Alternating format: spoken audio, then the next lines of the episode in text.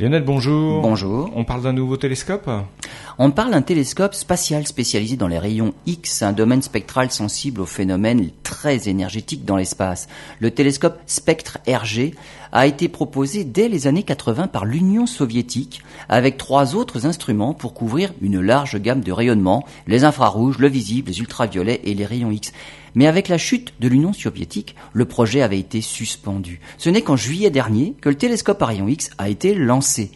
La principale nouveauté par rapport aux autres télescopes spécialisés dans ce domaine de longueur d'onde, c'est son optique grand champ et surtout sa capacité à faire une cartographie du ciel 30 fois plus précise.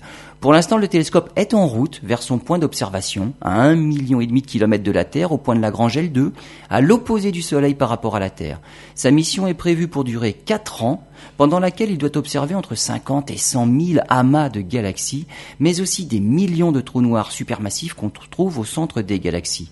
En observant les amas de galaxies, les astronomes espèrent effectuer une avancée significative dans la nature de la matière noire en expliquant les grandes structures dans l'univers.